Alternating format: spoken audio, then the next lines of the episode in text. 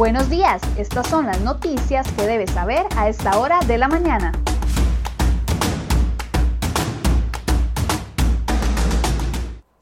Viernes 22 de enero, muy buenos días. Llegamos ya al final de esta semana. Muchas gracias por permanecer informado con CRO Noticias. Vamos de inmediato a ver las informaciones que hemos preparado para el día de hoy.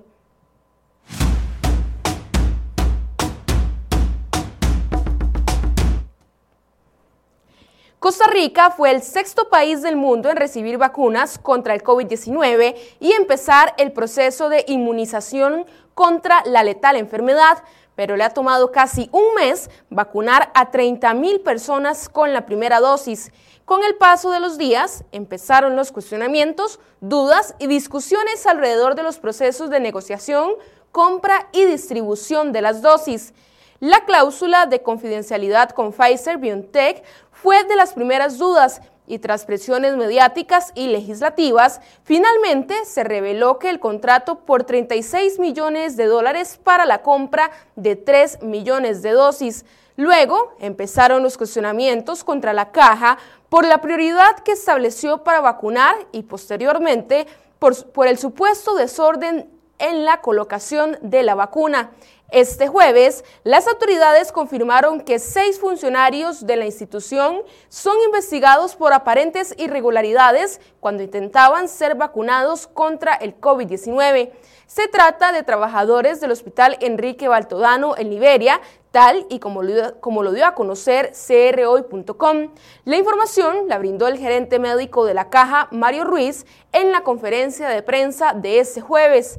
Esto se debe a un documento oficial por parte de la caja en el que indica que funcionarios de la institución mintieron para obtener la vacuna contra el coronavirus. De forma textual, el oficio indicó que muchos funcionarios mintieron sobre el lugar de trabajo y dado al mal comportamiento hacia el equipo de vacunación, se procede a cambiar la dinámica de trabajo. Este viernes estarán invitados Ronald Evans y Luis Rosero en enfoques a partir de las 8 de la mañana para abordar este tema.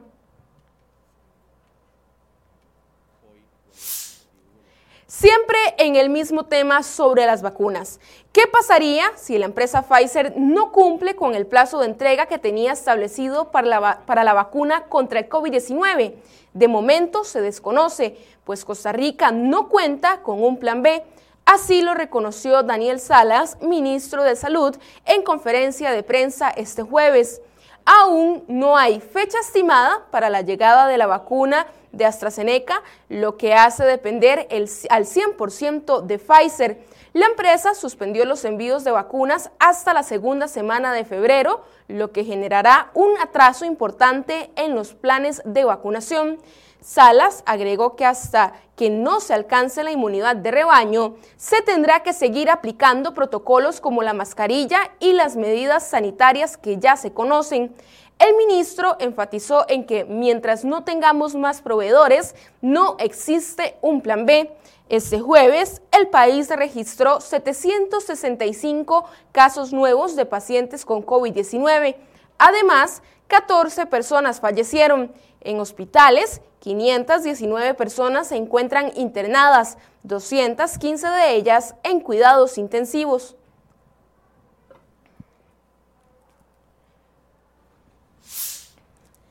El presidente de la República, Carlos Alvarado, no quiere ir a la Asamblea Legislativa a dar cuentas por el caso de la Unidad Presidencial de Análisis de Datos UPAD el próximo miércoles 10 de febrero. El mandatario prefiere que los diputados se desplacen a Casa Presidencial en Zapote para ese careo. Este jueves, la ministra de la Presidencia, Janina Dinarte, envió una carta al presidente del Congreso, Eduardo Cruzank, y a los jefes de fracción para solicitarles que la audiencia del mandatario sea en la presidencia. El jefe de la fracción liberacionista, Luis Fernando Chacón, fue uno de los primeros en reaccionar y aseguró que por el espacio idóneo para que el presidente rinda cuentas por el caso de la UPAD es el plenario legislativo. El presidente del Congreso, Eduardo Cruzan, dijo que el tema se definirá el lunes entrante tras una reunión que sostendrán los jefes de fracción.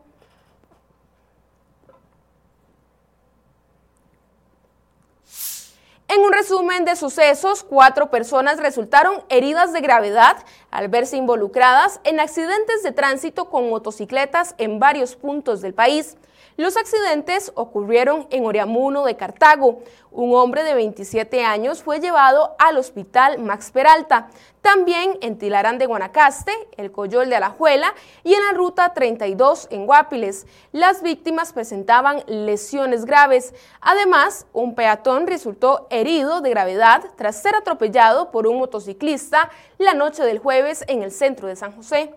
En otras informaciones, el OIJ, con colaboración del Servicio Especial de Respuesta Táctica, intervino una casa de habitación en Moravia, donde rescató a dos personas que habían sido secuestradas a principio de enero. Según la información que hasta ahora ha podido suministrar la policía, en la propiedad ubicada en Jardines de Moravia, detuvieron a seis personas como presuntas sospechosas de cometer el delito y aunque no se puede determinar a ciencia cierta, el cuerpo de bomberos sospecha que la causa del incendio de la madrugada de este jueves en Lomas del Río, en Pavas, pudo ser debido a la mala instalación eléctrica. Manuel Pérez, jefe de batallón interino, dijo a crhoy.com que el incendio ocurrió en una especie de cuarterías hechas con materiales como zinc y madera, lo que facilitó el avance del fuego y varios mensajes de textos enviados por los supuestos autores intelectuales del asesinato del líder indígena Sergio Rojas Ortiz dejaron al descubierto la comunicación previa y posterior al homicidio. Según el informe de la Fiscalía, se trata de la conexión entre tres sospechosos de la muerte del líder. En ellos se leen las comunicaciones entre peones de una finca y del conflicto por la tenencia de tierras en la zona.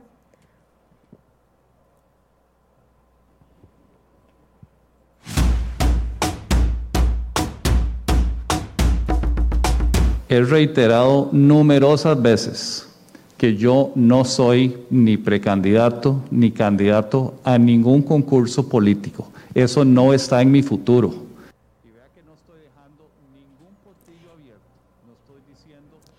El presidente de la Caja, Román Macaya, negó que la vacunación contra el COVID-19 tenga un tinte político y que esté aspirando a una precandidatura presidencial para el 2022. Esto luego de varias críticas asociadas a la supuesta politización de este proceso de inmunización. Macaya dijo que él no no quiere que jamás se mezcle la política con el manejo de una pandemia y que no es candidato político. Y este jueves, con el apoyo de 44 diputados, el plenario legislativo aprobó una moción para ampliar el plazo a la comisión que investiga la estafa del PAC contra el Estado a 60 días más para que presente su informe. Con esta prórroga del plazo, la fecha límite para la presentación del informe es el 21 de marzo entrante. Con esto se pretende que la Fiscalía amplíe la condena y que se establezcan nuevas responsabilidades. Y la Comisión de Control de Ingreso y Gasto Público de la Asamblea Legislativa apurará la investigación a la caja por las cuestiones por las cuestionadas compras de mascarillas quirúrgicas. Así lo acordaron este jueves los congresistas que forman parte de ese órgano legislativo tras programar las últimas audiencias por el caso. Con ese propósito, la comisión sesionará de forma extraordinaria en los próximos jueves. Y a lo interno de la fracción del Partido Liberación Nacional ya se escuchan los primeros nombres de posibles candidatos para el puesto de presidente o presidenta del Congreso en el próximo año del actual proceso legislativo. A poco más de tres meses para la elección del nuevo directorio legislativo del Congreso, el próximo primero de mayo, en la fracción verde y blanca se mencionan los nombres de Silvia Hernández, Ana Lucía Delgado, Warner Jiménez y Jorge Luis Fonseca.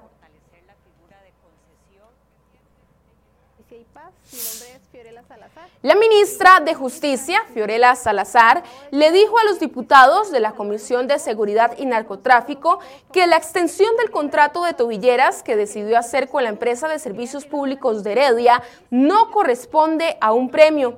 Salazar compareció esta tarde ante los congresistas debido a los fuertes cuestionamientos a partir de la investigación por un presunto tráfico de influencias que tramita la Fiscalía. Esto en contra del gerente general de la ESPH, Alan Benavides, quien, según se intenta corroborar, habría cometido acciones en apariencia irregulares para poder hacerse de esa millonaria licitación. Los legisladores se posicionaron en contra de que justicia amplíe la relación comercial con la firma herediana, dadas las circunstancias incluso de incumplimiento del servicio. La ministra Salazar indicó que la extensión del contrato es la forma en que mejor se satisface el servicio que estamos ofreciendo como una alternativa a la privación de libertad y en este caso no es un premio a ninguna empresa ni a nadie.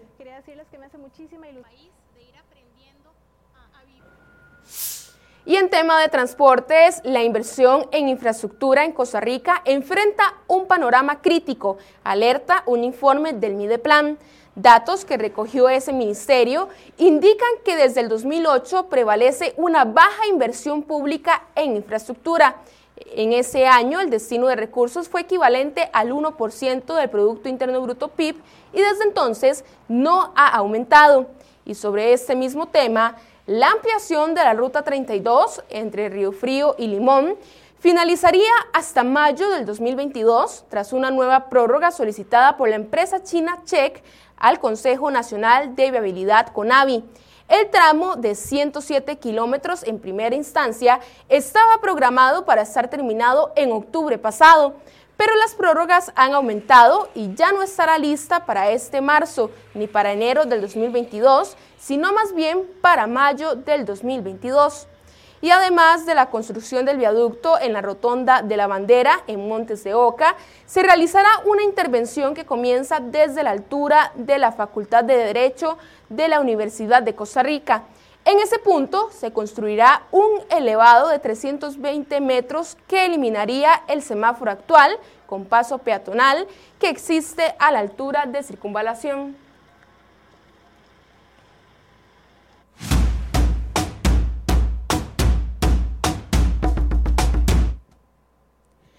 El gobierno echó marcha atrás con la idea de eliminar la exoneración que existe sobre los rendimientos de las pensiones y descartó realizar el cobro de un impuesto. Esto tras presiones de múltiples sectores técnicos que apuntaron que la intención de Alvarado afectaría las pensiones del ROP y el FCL que recibirían los cotizantes en el futuro. La medida fue comunicada este jueves, según informó Casa Presidencial, a través de un comunicado de prensa. Según el documento, la decisión fue comunicada por la ministra de la Presidencia, Yanina Dinarte, y el ministro de Hacienda, Elian Villegas, al presidente de la Asamblea Legislativa, Eduardo Cruzan, mediante una nota. En la carta se indica que somos conscientes de que este tema tiene una sensibilidad especial y por eso hemos dado, hemos dado atenta escucha a los argumentos y preocupaciones planteadas sobre la propuesta.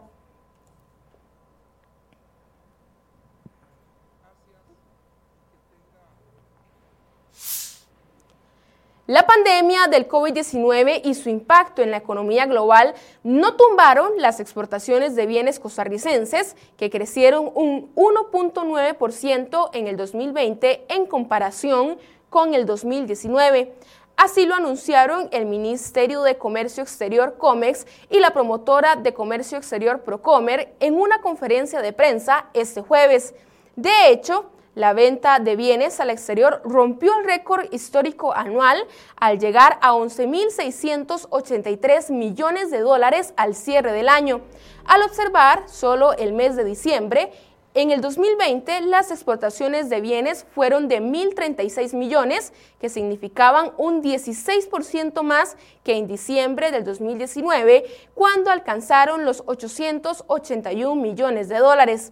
Además, Diciembre fue el mes del año pasado en que las exportaciones crecieron más y cerró también un ciclo de vigorosa recuperación que empezó en septiembre, después que entre abril y agosto las exportaciones cayeran hasta un 20%.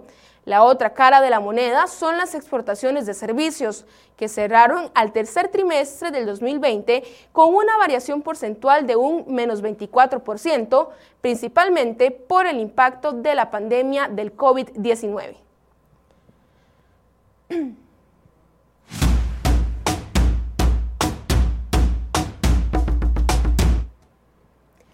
Nicaragüenses que huyeron del gobierno de Daniel Ortega y solicitan asilo en Costa Rica reclamaron este jueves al alto comisionado de la ONU para refugiados apoyo para recibir atención médica y obtener empleo durante su exilio.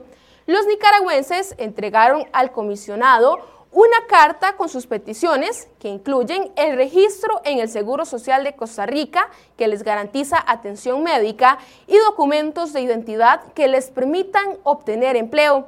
Según la enfermera nicaragüense Ana Hernández, esta entidad internacional, ellos recibieron 4.5 millones de dólares para asegurar a 5 mil o 6 mil solicitantes de asilo en Costa Rica pero no tienen seguro. La enfermera añadió que algunas personas han sido aseguradas, pero no sabemos cuáles son los criterios que usa el comisionado para asegurar a unos y a otros no. Hernández era conocida por las autoridades nicaragüenses como la enfermera vandálica de León y fue quien atendió a los heridos durante las manifestaciones del 2018 contra el gobierno de Ortega.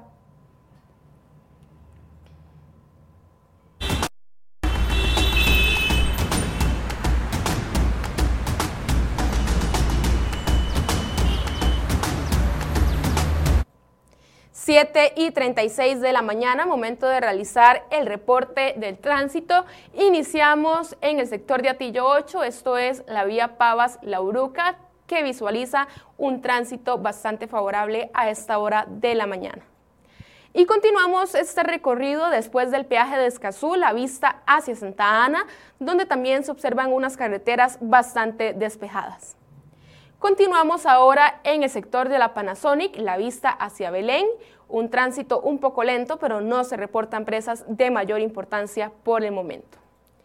Finalizamos el recorrido en el sector de Taras, la vista hacia Ochomogo, donde vemos la carretera completamente despejada.